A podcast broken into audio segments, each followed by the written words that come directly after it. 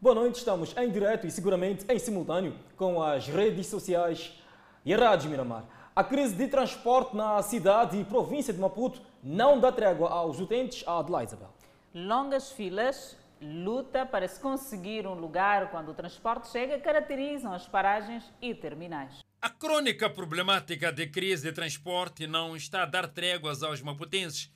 Homens e mulheres, algumas até com bebês de colo, são obrigados pelas circunstâncias a levantar cedo para conseguir um lugar, mesmo em pé, dentro de um veículo que os leva ao destino, na sua maioria, no local de trabalho. Mas quase sempre a intenção é frustrada pela falta de transporte. Aqui, há dias, as semanas passadas, nas semanas passadas, né, nós tínhamos uns dois ou três mais bombos que nos socorriam aqui. Mas isso ontem para hoje já está tá demais. É, muito triste. Aqui, até que quase estou para desistir, voltar para casa. Longa fila, num transporte cada vez mais raro. E quando este chega, não só tem gente dentro, como serve a lei do mais forte. Converge nesse terminal residentes dos bairros de Matamel, Matibjana, Mualaz e Madeira e diariamente passam pelo mesmo martírio. Alice Matus Diz que levanta todos os dias às quatro, mas acaba saindo às oito daqui. É que seja dez. São oito e. Oito e alguma coisa, dez. Sim. Sim. Este autocarro é o único a aparecer desde as quatro e por isso visto como salvação. Para não perder a viagem, os passageiros impacientes ignoram as medidas de prevenção e põem-se à luta. No final, a superlotação era notável. Até ontem era, era mais que isto, mas os carros levavam. Hoje nem levam, não levam. Cada, cada vez está a ficar pior. Sim, sim, sim. Viaturas pessoais como esta têm ajudado no transporte de alguns cidadãos. Infelizmente, hoje não pode seguir viagem porque no local quase ardeu devido a um curto-circuito e valeu a solidariedade de alguns cidadãos. Situação como esta verifica-se em todos os terminais e paragens no terminal de Matolagar, por exemplo, era visível o desespero de passageiros que madrugaram para atrasar. No terminal rodoviário do Zimpeto, deparamos com esta fila. São cidadãos que, depois de efetuar compras no mercado grossista do Zimpeto, aguardam aqui por uma viatura que lhes leva a casa. Há tempos seria mais love a lhes levar, mas hoje, tendo de suportar longo tempo de espera, deu mini autocarro que leve carga em detrimento de pessoas. Vou para lá fora porque aqui dentro está cheio. Não estou conseguindo subir chave. Estou à espera é. de carro, tenho trouxas. Hum. Estou à espera de carro. E que tipo de carro costumam levar para lá? Esses coaster ou caixa aberta. Um problema que pode agravar a situação da pandemia de Covid-19. E a transferência parcial e a implementação do terminal da Praça dos Trabalhadores está a deixar confusos os passageiros ainda não informados sobre o assunto. Muitos dos transportes de passageiros com vários destinos já não têm a Praça dos Trabalhadores como terminal. Transferência parcial do terminal em curso para junto do Clube Ferroviário de Maputo passageiros sem informação baralham-se e recebem ajuda de vendedores. Ainda não tem informação. Outros chegam aqui, querem mais bom de na marcha. Nós indicamos que mais bom de na marcha para lá, em Laurentina. Tá já ver. Outro querem chapas de pontadores. Nós indicamos que para lá no Anjo Voadores. Isso aí é sofrimento. Quando a pessoa chega, Explicamos que Pontador é lá, Maguani é lá, Boa é do outro lado. O terminal da Praça dos Trabalhadores tem destas cabines com bancos de espera e sombra para proteger os passageiros enquanto aguardam pelo transporte. O novo local indicado para transportes que levam a Ponta Douro não tem destas infraestruturas. Estão a sofrer lá, calor. As pessoas estão a reclamar lá, não tem sítio para parar à espera de chapa. E aqueles carros lá demoram a chegar. E quando chegam lá, demoram a encher. O acto inclui eliminação de venda ambulante, uma busca de pão marcada por correrias e perda de produtos. Numa ação da Polícia Municipal por nós registrada, Ed vendedor ambulante, contraiu ferimentos nos membros superiores e inferiores, além de ter perdido produtos. Perseguiram-me de carro e queriam me atropelar. Caí e ainda assim vieram para cima de mim e me agrediram. No novo local indicado para a terminal, a organização é razoável, com placas de destinos fixados. Transportadores louvam. Para mim está bom. É, tá bom. Mas as pessoas não sofrem, chegam, cada um chega sobre o autocarro, vai para onde? Ou para o destino, né? É, tá bom para mim. Está bem organizado para si? Bem organizado, sim. Mas quando a terminal ela está boa, está bem organizada, evita-se aqueles desmandos dos outros colegas de estarem a, a não cumprirem com a bicha para o carregamento, que são os cortes. O Conselho Municipal diz pretender promover mobilidade e segurança rodoviária, bem como fazer face à propagação do coronavírus. O Tribunal Judicial da cidade de Maputo retomou com o julgamento relativo aos pagamentos indevidos por parte da empresa Embraer a favor de alguns gestores da LIM e também altos funcionários do Estado moçambicano no processo de compra e venda de duas aeronaves Embraer 190 entre os anos 2008 e 2009. Recorde-se a Adelaide Isabel que foram constituídos arguídos, entre outros, o PCA da LM e Paulo Francisco Zucula, antigo ministro dos Transportes e Comunicações. Para o efeito, junta-se ao Fala Moçambique o nosso colega Edson Arante, que está, portanto, no local para trazer mais detalhes. Boa noite, Edson Arante.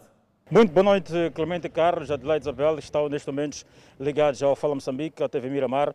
De fato, respondemos em direto a partir do Tribunal Judicial uh, da cidade de Maputo. Hoje iniciou uh, o julgamento, ou seja, retomou o julgamento do caso Embraer, onde ouviu-se uma das testemunhas arroladas para esse processo. Uh, Trata-se de um cidadão brasileiro que é profissional, funcionário da Embraer, tem 58 anos de idade, chama-se Albert Felipe Close, que uma das situações que foi durante a audição, ele diz que não conhecia tanto o Paulo Zucula, que é o antigo ministro dos Transportes e Comunicações, que está, é um dos réus desse processo, assim como o antigo presidente do Conselho de Administração das Linhas Aéreas de Moçambique, José Viegas, assim também como o Mateus Zimba, que é o antigo administrador uh, da CESOL. O fato é que durante essa audição ele disse, entre vários aspectos, de que teve conhecimento sim uh, de algumas planilhas, nesse caso foram duas, em que de fato nessas planilhas, uh, uma das situações em que ele avança é que é o fato de, eh, numa das planilhas, sim, havia lá um processo uh, em que o, a margem do negócio de um valor de cerca de 800 mil dólares, que era um valor que de, deverá ser, não se sabe ao certo se era um valor para subornos, mas sim estava lá nas planilhas que era uma margem que a Embraer ou a LAM podia pagar às pessoas envolvidas nesse negócio. O certo também é que esse negócio foi todo fechado na França, em que ele não teve conhecimento direto, apesar de ser um funcionário que estava ligado à área de gestão de comercial e de contratos, que em condições normais deveria estar a parte desse, desse processo todo, mas disse que, disse que o negócio foi todo ele conduzido para o seu superior hierárquico, que é o senhor José Molima, que também vai ser ouvido amanhã. Uh, estes são os pontos, podemos avançar. Uh, uma das questões também podemos destacar aqui, Clemente Adelaide, é o fato de uh, o Tribunal Judicial da cidade de Maputo, durante a sessão de julgamento, ter registrado aqui um corte de energia que fez que, que de fato atrasasse a sessão, a sessão está prevista para começar às 14, mas só começou 20 minutos depois e durante a sessão tivemos registro de corte de energia, fez com que essa sessão uh, atrasasse, adiasse, ficasse muito tempo à espera que retomasse, que viesse a restabelecer assim que é a corrente elétrica e só terminou há quase 20 minutos uh, essa sessão e pelo, pelo que podemos apurar também é que é uma sessão de audição, uh, algumas testemunhas roladas desse processo, pelo que consta a cidadãos brasileiros, a moçambicanos, já também a indicação de um francês ou, uma, ou, ou também um sul-africano. Uh, pelo, pelo que podemos apurar, uh, essa sessão de julgamento, no caso Embraer, poderá prolongar-se até dia 27 de março. Clemente Carlos, da Isabel, devolvo a palavra ao estudo. Não sei se tem alguma questão específica que gostaria que esclarecêssemos. Pois é, Edson Arante, uma vez que a nossa reportagem não teve acesso em loco durante este processo de julgamento, queria saber qual foi então o estado de espírito dos arguidos ao longo desta sessão. Bom, pois bem, uh, tivemos acesso sim à sala, mas não foi permitido fazer para que fizéssemos as imagens nem a captação de som. Uh, pelo que percebemos, pelo menos pela, pela, pela, os réus estavam, estavam de uma serenidade plena, eh, mas também conversamos com um dos advogados, nesse caso o advogado do réu Paulo Zucula, que uma das questões que ele levanta é o fato de não estarem de acordo com o fato de uh, o Albert o Albert, desse caso, que é a testemunha que, que fez a audição hoje ao Ministério Público moçambicano, ele, o, o, o advogado não concorda com o fato do Albert ser testemunha nesse caso. Dizem que uma vez que ele assinou uma delação preliminar, eh, o que permite, o que faz com que o Estado moçambicano não tenha não tenha possibilidade de responsabilizá-lo criminalmente, porque essa questão da delação preliminar só é permitida no Ministério Público brasileiro. Eles entendem que eh, o Albert deve ser ouvido sim como declarante não tem, como testemunha desse caso. Intervenção em direto do nosso colega Edson Arantes, a partir do Tribunal Judicial da cidade de Maputo. Muitíssimo obrigado por sua intervenção, Edson Arantes. Damos sequência ao nosso jornal Adelaide Isabel. É verdade, Clemente Carlos, e seguimos com as notícias. O governador da província de Cabo Delgado pediu colaboração da população de Muidumbe ao trabalho das forças de defesa e segurança de combater os terroristas. Valide Tuabo considera que só assim será possível alcançar o objetivo de devolver sossego às populações. Esta segunda-feira, o governador da província de Cabo Delgado escalou Moitumbe, um dos distritos assolados pelas incursões terroristas, para verificar no terreno o trabalho das forças de defesa e segurança, visando o restabelecimento da ordem e tranquilidade no seio das populações. Está a chover, mas mesmo assim não impediu que o governador da província de Cabo Delgado escalasse a aldeia de Miteta, aqui no distrito de Mudumpe, para saudar e encorajar as forças de defesa e segurança que têm estado a combater a ação dos terroristas. Não é a altura de recuar, é a altura de avançar.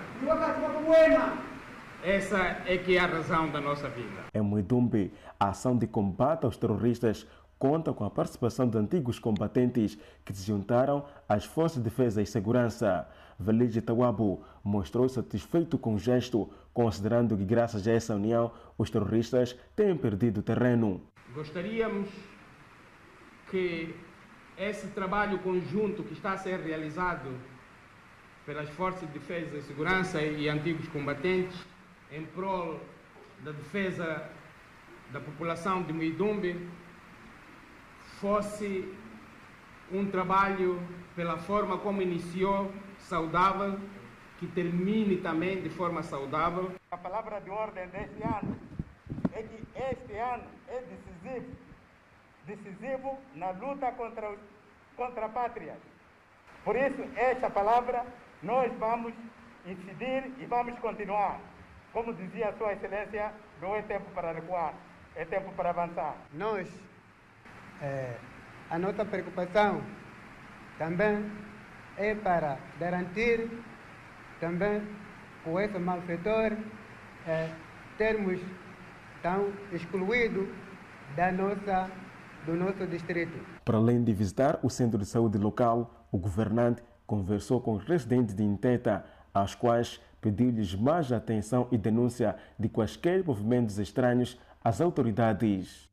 Temos que estar firmes, seguros de que não queremos a guerra e a única forma que nós temos é expulsar esse terrorista.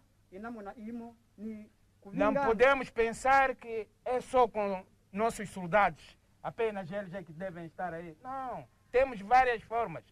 Cada um de nós tem o seu papel.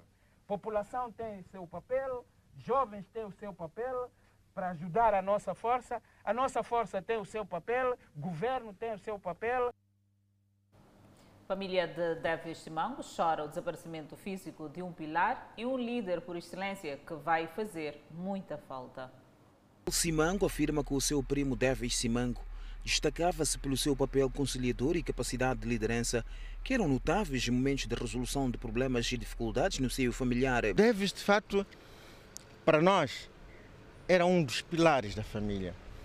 Ele não era o mais velho, mas muitas vezes o Deves parecia ser, ser o mais velho da família quando ele, quando ele chegasse, porque ele tinha uma participação muito ativa. Era, é, é, era um homem de qualidade eh, excepcionais. Aquele Deves que nós vemos fora, na sociedade, era o mesmo Deves que nós tínhamos na família. A transladação dos restos mortais de Davis Mango da África do Sul para a cidade da Beira poderá ocorrer logo após o termo de tratamento de toda a documentação inerente a este processo, iniciado nesta terça-feira. Pelo facto de não haver voz de grande porte que faça ligações diretas da África do Sul para a cidade da Beira, Samuel Simango fez saber que o processo de transladação dos restos mortais de Davis Simango poderá passar de Joanesburgo para Maputo e de Maputo para a cidade da Beira. A fonte que temos vindo a citar diz que há todo o interesse da família para que o funeral se realize o mais rápido possível. Seria de todo o interesse da nossa parte que isso acontecesse ainda esta semana, porque não convém nem para a família, nem para os munícipes, nem para o país que se fique numa situação sine eh, para as exequias fúnebres. Vocês sabem, muitas vezes, nós como africanos, antes que das exequias fúnebres decorrerem, muita coisa para. A secretária de Estado em Sofala disse que o desaparecimento físico de Davis Simanco representa uma grande perda para o município, a província e o MDM, partido ao qual era o presidente. Mas temos certeza que todos conhecem o seu legado, conhecem os seus ideais e, obviamente, devem continuar a dar a contribuição para que esta nossa democracia possa consolidar-se e também para que cada moçambicano possa inspirar-se em alguns eh, eh, aspectos que, e, com certeza, ele lutou para que Moçambique fosse um país melhor para todos nós. A família Simango, na cidade da Beira, afirma estar bastante honrada pelas mensagens de condolências e de apoio que tem recebido de todos os quadrantes. E ainda sobre o assunto, em alusão, o governo reunido em sessão do Conselho de Ministros determinou a realização de um funeral oficial a Davis Mango, que perdeu a vida esta segunda-feira, vítima de doença. A dimensão da figura de Davis Mango vai acompanhar o dirigente até a sua última morada. O Conselho de Ministros decidiu esta terça-feira pela realização de um funeral oficial ao presidente do município da Beira, membro do Conselho de Estado e presidente do MDM. Ainda não há detalhes sobre as cerimônias fúnebres, pois aguarda-se a transladação dos restos mortais do Edil da Beira, da África do Sul, para Maputo. O governo apreciou e aprovou a resolução que aprova a realização do funeral oficial para o senhor Davis Mpebo Simango, presidente do Conselho Municipal da cidade da Beira e membro do Conselho de Estado e presidente do Partido Democrático de Moçambique, MDM, falecido esta semana na África do Sul. Ainda nesta sessão do Conselho de Ministros, o governo apreciou e aprovou o decreto sobre a contratação de pessoal da saúde em situações de emergência. O governo apreciou e aprovou o decreto sobre a contratação do pessoal de saúde em situação de emergência no âmbito daquilo que está previsto no Estatuto Geral dos Funcionários do Estado, aprovado através da Lei 10/2017, que estabelece condições excepcionais de admissão com dispensa do concurso público de profissionais de saúde e das áreas de apoio para o Serviço Nacional de Saúde, o governo decidiu ainda pela continuidade do pagamento de subsídio de mobilidade às vítimas de deslizamento de lixo na lixeira de Ulane, na cidade de Maputo. A continuidade do pagamento de subsídio de mobilidade às vítimas de deslizamento do lixo da lixeira do Ulane, na cidade de Maputo. Como sabeis, tivemos esse incidente e o governo foi apoiando as populações vítimas desse deslizamento, com vista a arrendarem casas durante o processo de construção de casas definitivas para o seu reassentamento. Então, esse compromisso foi renovado e foram aprovados novamente os 32 milhões de meticais para assistência a essas famílias. Na mesma sessão, o governo apreciou as informações sobre o balanço e perspectivas da aplicação das medidas sobre a prevenção da Covid-19 e o seu impacto para a economia do país. a situação de emergência, com destaque para os impactos resultantes da passagem do sistema de baixas pressões, da tempestade tropical Guambe e as inundações nas cidades de Maputo e Matola, assim como as ações realizadas e em curso. E, por fim, o processo de construção de infraestruturas de gestão de resíduos sólidos nas cidades do país. E seguimos com o saneamento do meio, onde vendedores do mercado de bobola gastados com a falta de balneários públicos. À primeira vista, o comércio no mercado de bobola flui normalmente, até que um problema básico muda a figura das coisas. A falta de balneários públicos para os vendedores do mercado. Já lá se passa há mais de um ano, que a ginástica é outra, como conta esta vendedeira. É, aqui no mercado tinha casa de banho, depois se, se destruiu aquilo ali, casa de banho daqui do mercado. Assim, quando queremos entrar, tem, uma, tem, umas, tem umas pessoas que construíram aqui no, dentro do mercado. Estamos a pagar 5 meticais e entrarmos. E para quem não tem como pagar diariamente para satisfazer as suas necessidades, aplica-se a velha máxima: não tem cão, caça com gato. Ou seja, bem perto está posicionada uma linha férrea e é lá que tudo acontece. O exemplo disto são estas vendedeiras, já gastadas com a situação ainda mais pelo fato de estas pagarem senhas diárias. Papá, aqui no mercado não temos casa de banho, nesse mercado não tem condições. Para nós fazer xixi tem que girar lá na linha feira lá. Todo mercado está cheio de sujeidade, não tem, não tem condições nesse mercado. Mas pagamos bilhete, cinco medicais da limpeza e cinco medicais do governo. Hum, é muito complicado a vida que estamos a viver aqui em Popó. Não temos casa de banho de verdade. Nem menor, nem melhor. Não temos. Aliás, não tardou. A imagem mostra um grupo de vendedeiras agrupadas nas matas da linha férrea a fazer necessidades menores. Casa de banho não temos. Não temos casa de banho. Não temos. Como é, como é, que, como é que fazem? Por exemplo, mãe quer fazer xixi, como é que... Estamos a sair aqui lá para passar linha de fera aí, fazemos xixi, não temos casa de banho. O cenário já se normalizou, mesmo com o perigo que mora lá. Não só servem para permitir a passagem do comboio, também servem de casa de banho para os vendedores do mercado de Bobole há sensivelmente um ano. Este espaço é o novo balneário público aqui destes vendedores que em algum momento colocam um perigo à saúde pública dos moradores aqui arredores. Esta senhora e outros vizinhos convivem com essa realidade no dia a dia e o medo é o perigo que isso representa para a saúde e conta com o desdém, o que já há muito vem passando. Aqui todos os dias vem fazer xixi, nós que estamos a passar aqui a sentir aquele cheiro que está ali. Mas eh, ali no mercado tinha casa de banho, mas agora destruíram aquela casa de banho e agora não tem casa de banho lá no mercado. Então, toda a gente que vende aí vem para cá. Nossa zona, pessoas fazem xixi todos no mercado, mas nós estamos a pedir que pelo menos juntarem dinheiro, fazer uma casa de banho, porque aqui passa crianças, brincam ali, podem encontrar febre, corona, porque outras crianças não ficam com máscara, tá vendo? Já temos medo de ser afetado com doenças, estamos a pedir ajuda. Contactada a gestão do mercado, face à falta de balneários públicos, esta recusou-se a prestar declarações, preferindo ausentar-se do local. Um verdadeiro atentado à saúde pública. Muitos bairros periféricos da cidade de Maputo continuam com quarteirões alagados e famílias deslocadas, aguardando o desaparecimento das águas para regressarem às casas. Alguns dias depois do abrandamento das chuvas, bairros periféricos de Maputo cidade, cenários não muito diferentes dos dias das torrentes quarteirões inteiros alagados. A cada ano, sempre em fevereiro, sempre quando chove, enche de água aqui. Famílias deslocadas. Tudo está lá dentro, lá, nem tiramos nada. Basta chegar fevereiro, nós temos que começarmos a arrumar as trouxas. Hum, a situação é essa mesmo. Coisas já aconteceram, estamos nessas condições. Muitas famílias, uma média de 15 famílias, estão fora daqui. Nem todos têm condições de partir para casas de arrendamento.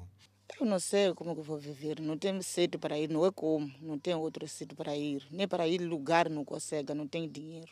Sendo este um drama de todos os anos, os moradores desta área esperavam a solução de sempre, serem acolhidos numa escola nas proximidades, o que não aconteceu por conta da previsão de retoma das aulas. Este, desta vez não poderão socorrer à escola, porque a escola também vai ter aulas, então as salas estão ocupadas arranjaram-se onde, onde se arranjaram. Então esta família foi acolhida aqui na igreja e são crentes dali, rezam ali, foi fácil a gente termos esse acesso. Estes moradores pedem às autoridades soluções momentâneas, como alocação de motobombas para sucção de águas.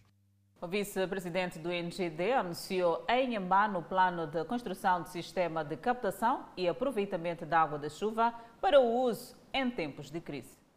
É sempre assim quando chove. A água invade residências, desaloja famílias, destrói infraestruturas sociais e econômicas. As pontes de Mubalo e Xinjinguir, no distrito de Umini, são um exemplo de um problema provocado pelo transporte Turinha-Nombi.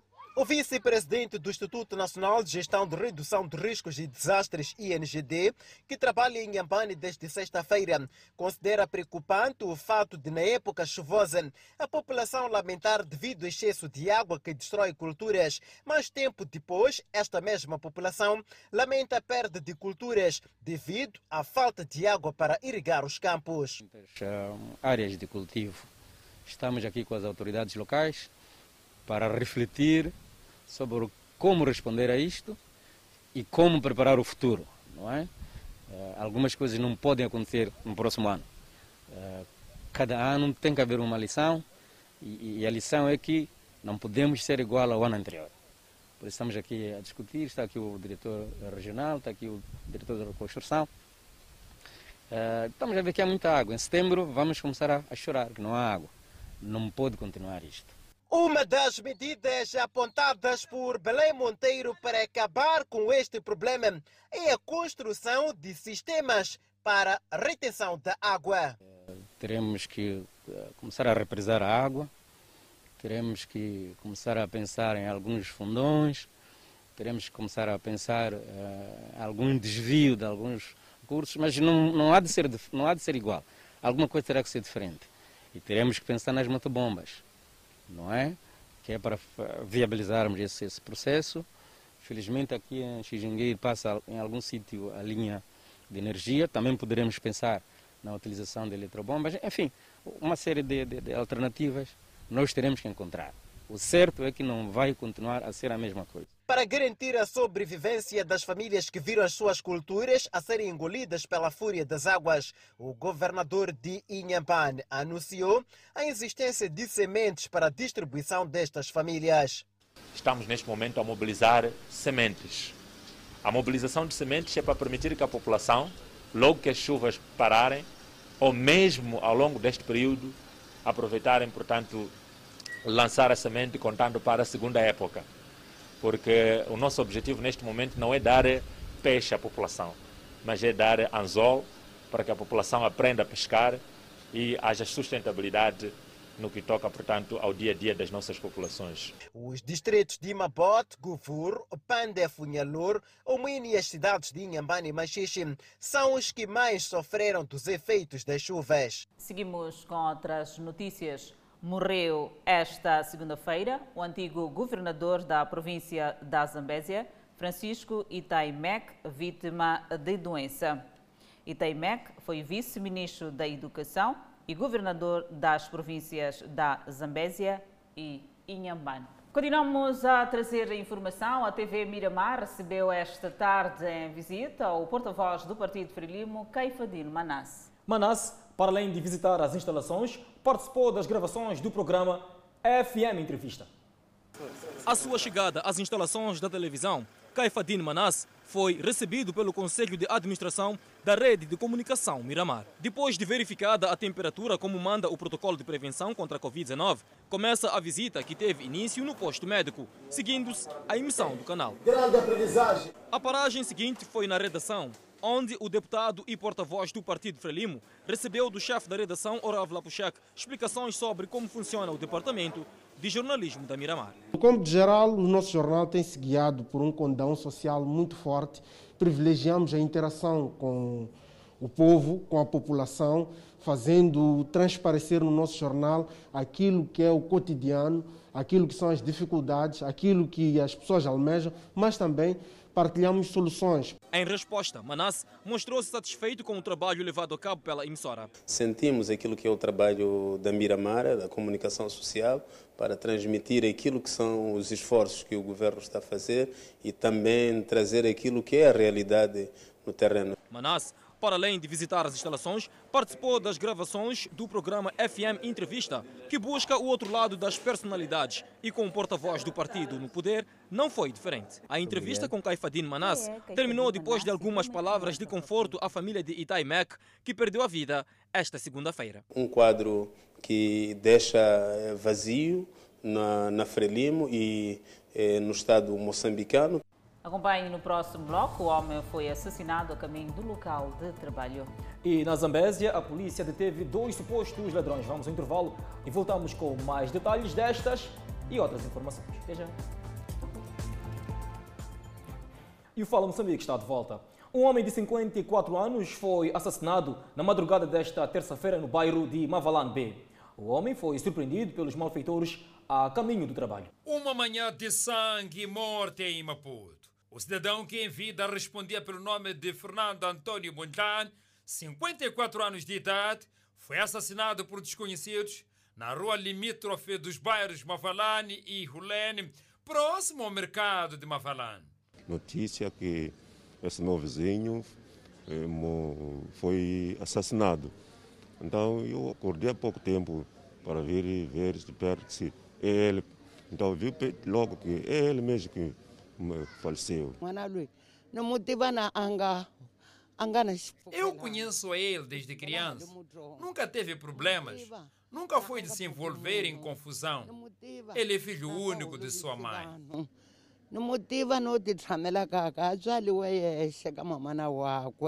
Calcula-se que o crime teria sido cometido por volta das 4 horas, quando Fernando Antônio Mujan, um pescateiro, dirigia-se ao seu local de trabalho.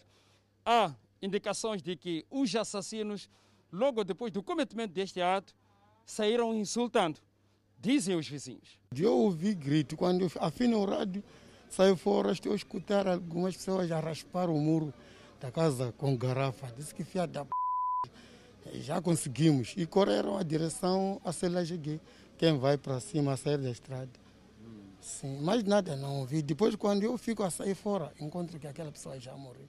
Residentes dizem que a zona sempre foi problemática, de tal forma que já foram destacados para o local em tempos duas forças, designadamente Unidade de Intervenção Rápida e Polícia de Proteção.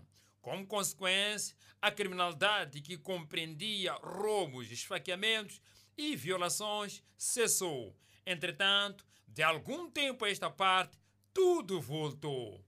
Mas para falar a verdade, aqui na zona aqui tem muita bandidagem. Por exemplo, há dias atrás, meses atrás, já poderiam entrar por duas vezes na minha, na minha casa, até na minha casa mesmo, já entraram por duas vezes. Em casa do meu vizinho também já entraram por duas vezes e já roubaram galinha. Aqui em Mavalene sempre tem tido problemas de ladrões. São pessoas daqui? Bem possível, bem possível serem daqui, mas não sabemos bem, não temos boa prova concreta. Porque a polícia também ajuda, mas de uma outra forma não, porque só aparecem, agora que o presidente deu essa hora de 21 horas, aparecem só às 21 até às 22. Depois disso você não vai ver polícia nenhuma aqui. Acredita-se que os autores do crime são jovens do Lene Mafalan. A vítima teria sido atacada devido à pasta que trazia e qualquer resistência, aliado à identificação de alguns dos malfeitores, teriam precipitado a sua morte. A vítima deixa a mulher e um filho menor. Instalada agitação no bairro de Moalás, no município de Matola, Alguns moradores acusam uma mulher de fazer aborto e enterrar o feto de sete meses no quintal. Um mal-entendido que quase terminava em linchamento desta jovem residente no bairro de Mohalaze. Joanita, enquanto gestante, tinha afinal os olhos dos vizinhos fixos na barriga dela. Ao se apresentar já sem a gravidez, muito menos o bebê, instalaram-se os murmúrios. De repente, de repente senti dores, muitas dores. Depois saiu água e mais água. Depois das dores veio sangue e não consegui mais. A jovem conta que o aborto teria acontecido na casa já no final do dia.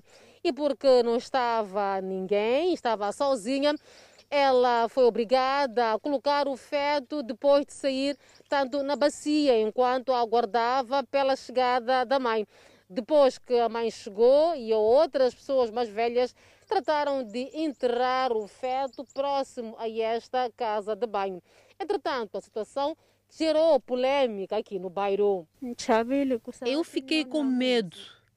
As minhas vizinhas diziam que eu bebi remédio, mas não bebi nenhum remédio. Enquanto ela chorava pela perda do bebê, os vizinhos se ocupavam pela desinformação que obrigou à presença da estrutura do bairro. Eu veio, apanho a população, estava a manifestar, queria bater essa menina.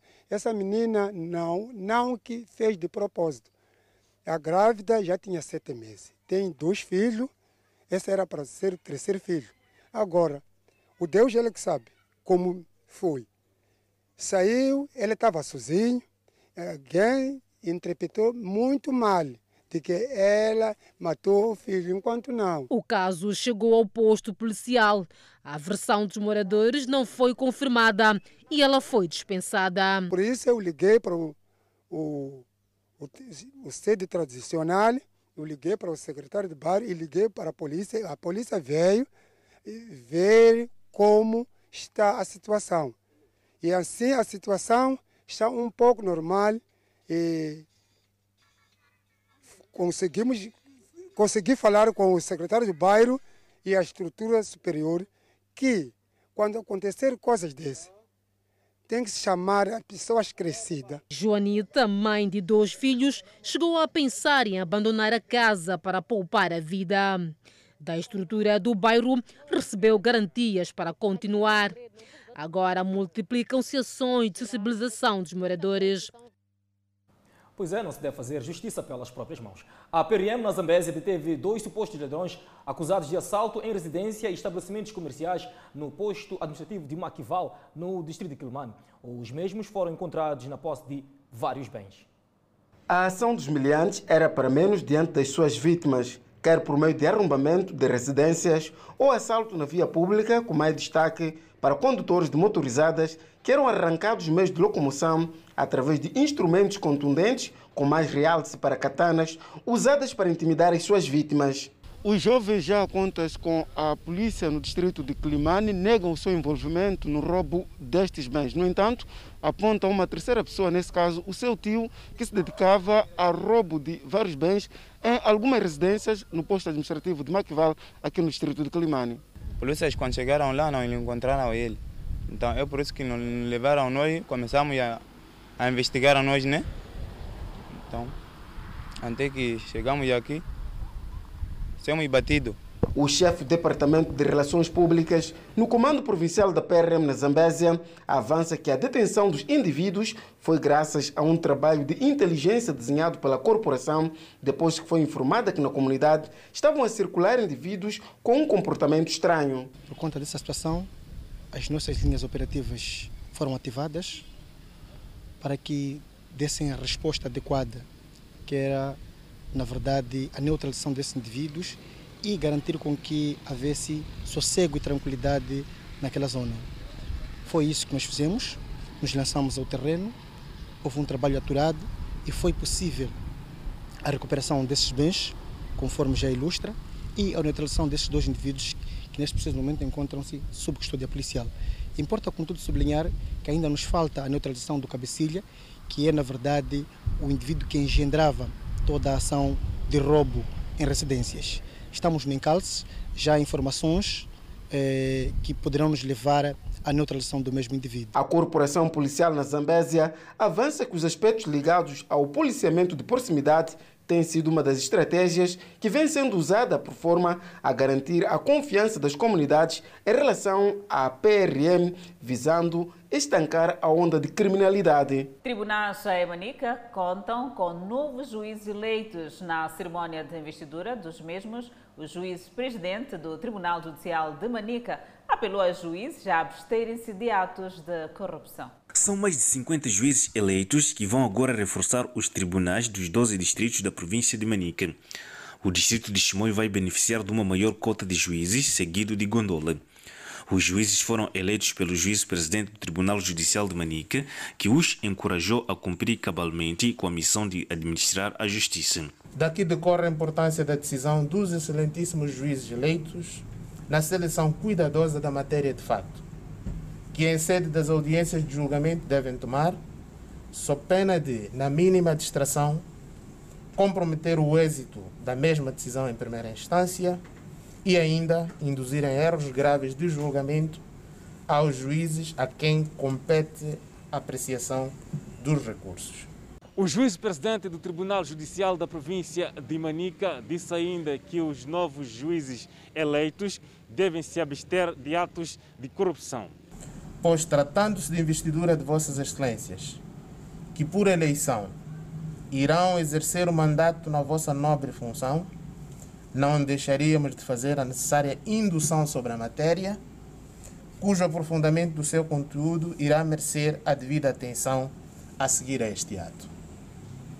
Mas por enquanto é fundamental avançar que no decurso das vossas atividades exigir-se-á que observem o dever de probidade pública, que assenta nos valores de boa administração e honestidade, particularmente não podendo solicitar ou aceitar para si ou para terceiros, direto ou indiretamente, quaisquer presentes, empréstimos, facilidades ou ofertas que possam pôr em causa a liberdade de ação, a independência do seu juízo e a credibilidade e a autoridade dos tribunais, salvo nos casos especialmente previstos na lei.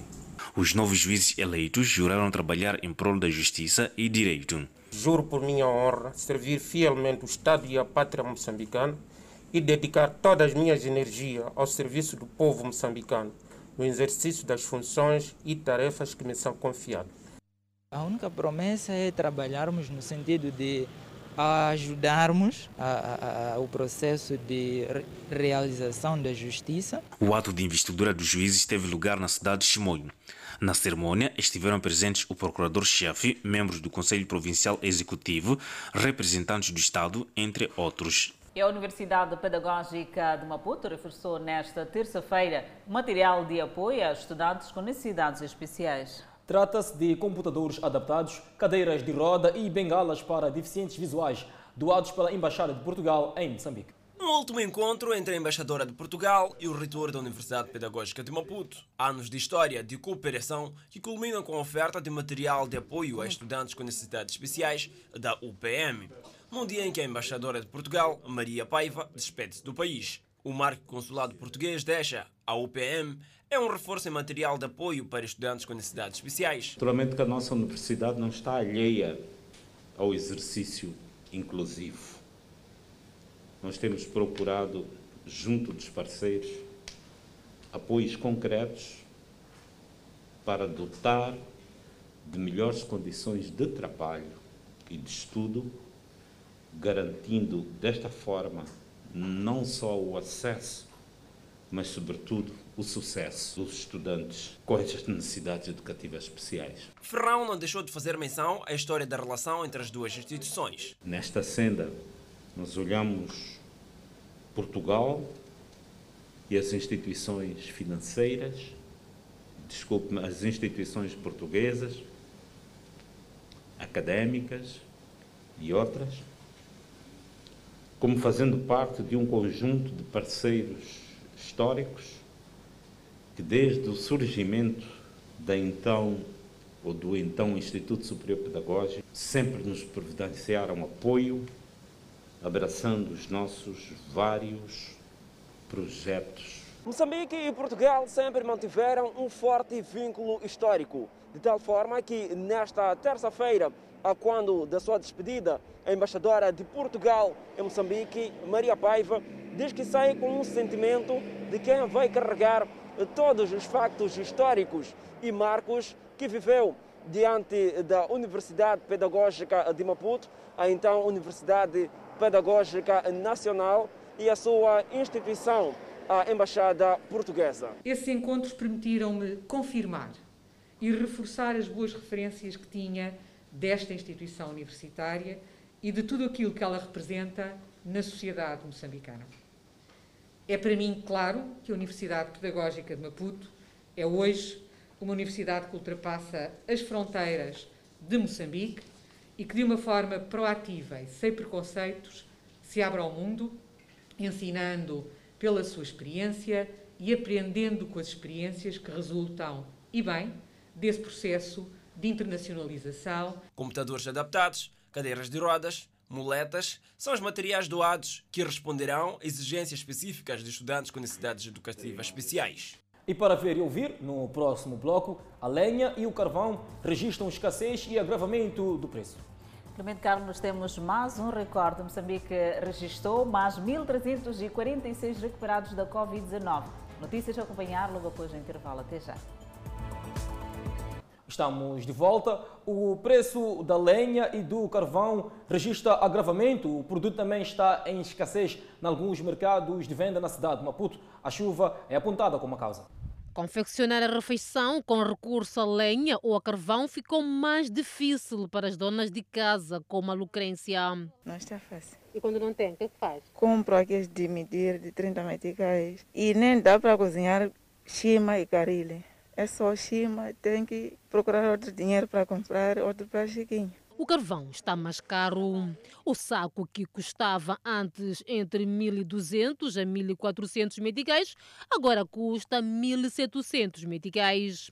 Pensar em substituir por lenha pode não ser boa opção. Este combustível também disparou de preço. Saiu de 50 meticais o molho para 70 meticais. As donas de casa tentam reinventar-se. Tem que cozinhar, basta ver que já terminou de cozinhar. É só apagar a coisa, carvão, para mais logo amanhã também poder usar. Dona Isaura encontrou no gás de cozinha alternativa, mas não tardou para voltar à lenha. É mais fácil cozer, por exemplo, hortaliças, dá bem com lenha. Sim. E o preço, como é que está agora? Tem, não ter, não há que deixar, tem que comprar. Os principais pontos de venda do carvão e da lenha, como o mercado da Plana Caniço e a zona de Macazana, já começam a ser abastecidos. Os vendedores apontam a chuva como a causa do agravamento. Ficamos há muito tempo sem ter lenha por causa de chuva. Mesmo agora, está a chover lá mesmo. Mesmo essas carinhas pequenas para entrar no mato, para tirar lenha, é um problema sério por causa de chuva. É um combustível usado por muitas donas de casa. Com a chuva, o mesmo começou a escassear. Entretanto, para quem vende, preocupa-se, porque com a chuva, o mesmo já chega em condições não próprias para ser usado. O fato que já começa a criar algumas quebras para os vendedores. Algumas vendedeiras de carvão potenciam a venda a retalho, sendo que cada molho custa 20 meticais. Está a primeira 20, 20. Tentamos medir 20, 20. Não temos como subir. É só para sobreviver mas já não dá para muito. Ainda assim, Dona Matilde reclama da falta de clientes. As pessoas reclamam, não temos como aumentar as quantidades. Os clientes não aguentam. O abrandamento da chuva enche de expectativa muitas donas de casa e vendedoras que acreditam na redução do preço destes combustíveis domésticos nos próximos dias. E seguimos com a evolução da Covid-19 no país. Moçambique registrou mais 1.346 recuperados do novo coronavírus, elevando para 37.570 o cumulativo. O país tem cumulativamente 2.484 internados, sendo que 215 recebem tratamento nos centros de internamento. Vamos acompanhar o número de casos positivos. Assim, o nosso país tem cumulativamente 56.595 casos positivos registrados, dos quais 56.279 de transmissão local e 316 importados. Moçambique testou nas últimas 24 horas 1.960 amostras, das quais 435 revelaram-se positivas. Destes, 423 são de nacionalidade moçambicana, 10 estrangeiros e 2 de nacionalidade ainda por apurar, todos resultam de transmissão local. Há registro de mais 7 mortes, elevando para 606 as vítimas mortais. Moçambique tem 18.415 casos ativos da pandemia viral. Seguimos falando da pandemia viral. Quatro semanas após a primeira dose, houve uma redução do risco de hospitalizações por Covid-19 de 85% entre os que receberam a vacina da Pfizer e de 94% nos que foram imunizados com a da AstraZeneca. O estudo analisou dados de 5,4 milhões de habitantes da Escócia. Os cientistas olharam para os números das hospitalizações entre aqueles que receberam uma primeira dose e compararam os dados com aqueles que ainda não receberam a injeção. Assim, concluíram que quatro semanas após a dose inicial, houve uma redução do risco de hospitalizações por Covid-19 de 85% entre os que receberam a vacina da Pfizer e de 94% nos que foram imunizados com a vacina da AstraZeneca. Para os maiores de 80 anos, um dos grupos prioritários no plano de imunização, houve uma redução geral de 81% nas hospitalizações. Os dados foram colhidos e divulgados por cientistas de quatro universidades e a Direção-Geral da Saúde Pública, considerando a sua relevância. Os estudos são muito encorajadores e podem dar motivos para estarem otimistas em relação ao futuro. O Reino Unido é um dos países mais avançados em termos de vacinação. Já administrou uma primeira dose a mais de 17,5 milhões de pessoas, cerca de um terço da população adulta. O objetivo do governo britânico é completar a imunização da população adulta até ao fim de julho. Mas é também um dos países com maior número de mortes de Covid-19, 120.580 confirmadas desde o início da pandemia, atrás apenas dos Estados Unidos, Índia, Brasil e México. Ainda sobre o novo coronavírus, os Estados Unidos da América ultrapassaram a trágica marca de 500 mil mortes relacionadas com a Covid-19. Mais de 28 milhões de pessoas foram infectadas pelo vírus nos Estados Unidos da América, que em números absolutos são de longe o país mais afetado pela pandemia no mundo. Os Estados Unidos, sozinhos, correspondem 19% do total de mortes em decorrência da Covid-19 registrados oficialmente no planeta. O número é desproporcional, uma vez que a nação reúne apenas 4% da população mundial.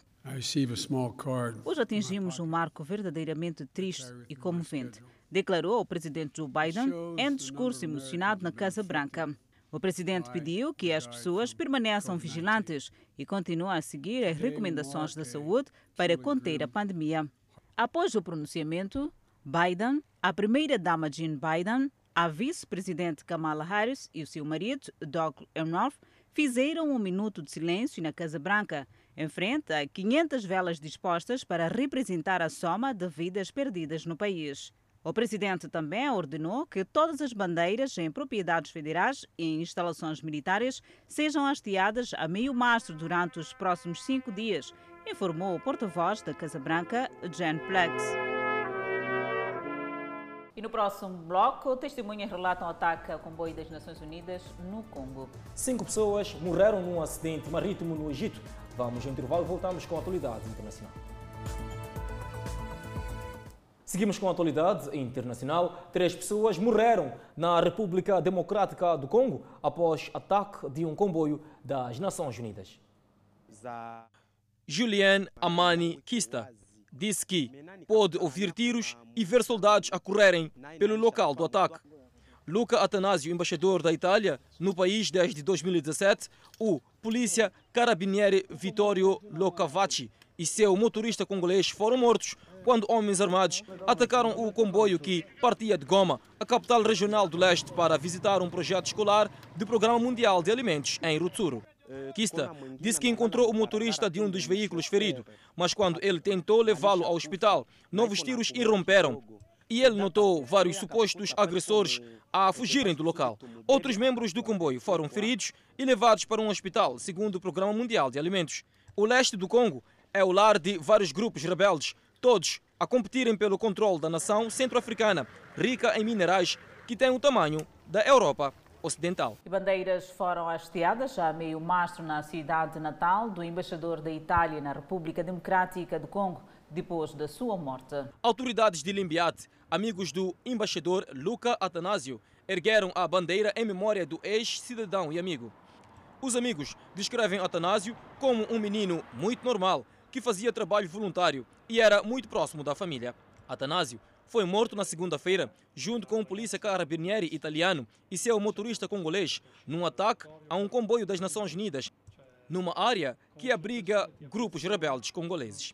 A emboscada ocorreu enquanto o comboio viajava de Goma, capital regional do leste do Congo, para visitar um projeto escolar do Programa Mundial de Alimentos em Rutsuru, disse a agência da ONU. O WFP afirma que o ataque ocorreu numa estrada que havia sido liberada anteriormente para viajar sem escolta de segurança e estava a apurar mais informações das autoridades locais sobre o ataque. Atanásio, um diplomata de carreira de 43 anos, deixou esposa e três filhos menores. Depois de exercer funções diplomáticas na Suíça, Marrocos e Nigéria, Atanásio foi designado para a embaixada italiana em Kinshasa em setembro de 2017. Enquanto o presidente Joe Biden faz os seus movimentos iniciais para reconstruir o acordo nuclear com o Irão de 2015, o Irão continua sua campanha de pressão sobre o Ocidente. Depois de voltar de uma viagem de emergência ao Irão, Rafael Mariano Gross, diretor da Agência Internacional de Energia Atômica, disse que chegaram ao acordo com o Irão para continuar a permitir o monitoramento de seu programa nuclear por até três meses. Mas os comentários de grossos jornalistas sublinharam uma janela estreita para os EUA e outros chegarem ao acordo com o Irão, que já está a enriquecer e armazenar urânio em níveis muito além dos permitidos por seu acordo nuclear de 2015 com potências mundiais. Existem 18 instalações nucleares e nove outros locais no Irão sob as salvaguardas da Agência Internacional de Energia Atômica. Em 2018, o então presidente Donald Trump retirou os Estados Unidos da América unilateralmente do acordo nuclear, conhecido como Plano de Ação Conjunto Abrangente, dizendo que precisava ser renegociado. Embora o Irão tenha recuado das restrições do acordo desde então para pressionar os outros signatários, Alemanha, França, Grã-Bretanha, Rússia e China, para fornecer novos incentivos econômicos para compensar as sanções dos EUA, esses países insistem que é fundamental manter o negócio vivo para que os inspetores possam continuar a verificar as atividades nucleares iranianas. O Irã já se afastou lentamente de todas as limitações do acordo nuclear sobre o seu estoque de urânio e começou a enriquecer até 20%, um passo técnico longe dos níveis adequados para as armas. Continuamos na página internacional. Cinco pessoas morreram, incluindo três crianças, após o barco que seguia virar no lago perto da cidade mediterrânea de Alexandria, no Egito. O governador de Alexandria, Mohamed El Sharif, disse em um comentário na margem do lago de Maurit que três outras pessoas foram resgatadas e levadas para um hospital. Equipas de resgate ainda procuram outros desaparecidos no lago, localizado a oeste da cidade de Alexandria. Não ficou claro o que causou o naufrágio, mas o governador disse que o barco era pequeno e superlotado. Ele disse ainda que a maioria dos barcos no lago trabalha sem licença. O jornal estatal Al Sharim informou que o barco transportava pelo menos 19 pessoas, todas da mesma família.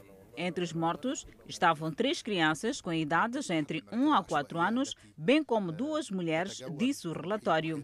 Em julho, 11 pessoas morreram afogadas em uma praia de Alexandria, conhecida por seu cais rochoso e águas velozes. Convidamos a um breve intervalo, mas antes a previsão para as próximas 24 horas.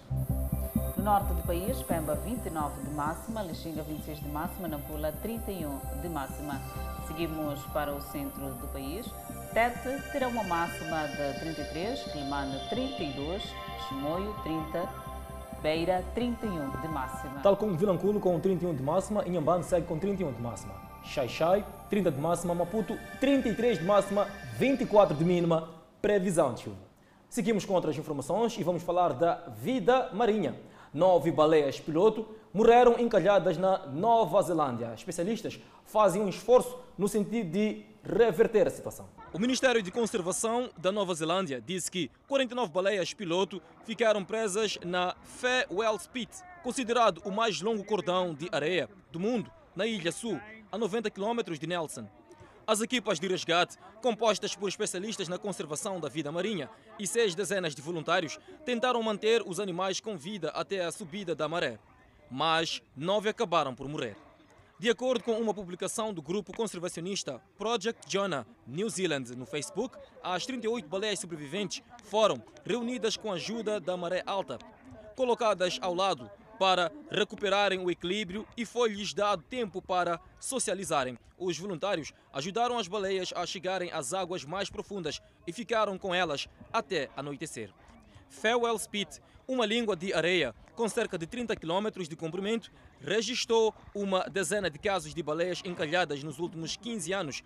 Em fevereiro de 2017, cerca de 700 mamíferos ficaram ali retidos, tendo morrido 250. A comunidade científica acredita que nestes incidentes as baleias chegam à costa atraídas pelos sonares de grandes navios ou guiadas por um líder de um grupo desorientado devido a alguma doença, sendo animais sociais se um deles entra em águas rasas é seguido pelos restantes. Vida Marinha, a fechar a edição do Fala Moçambique. Obrigada pela atenção dispensada. E se gostou de uma das nossas reportagens, pode rever nas nossas redes sociais. Grato de coração pela atenção dispensada e nós voltamos amanhã.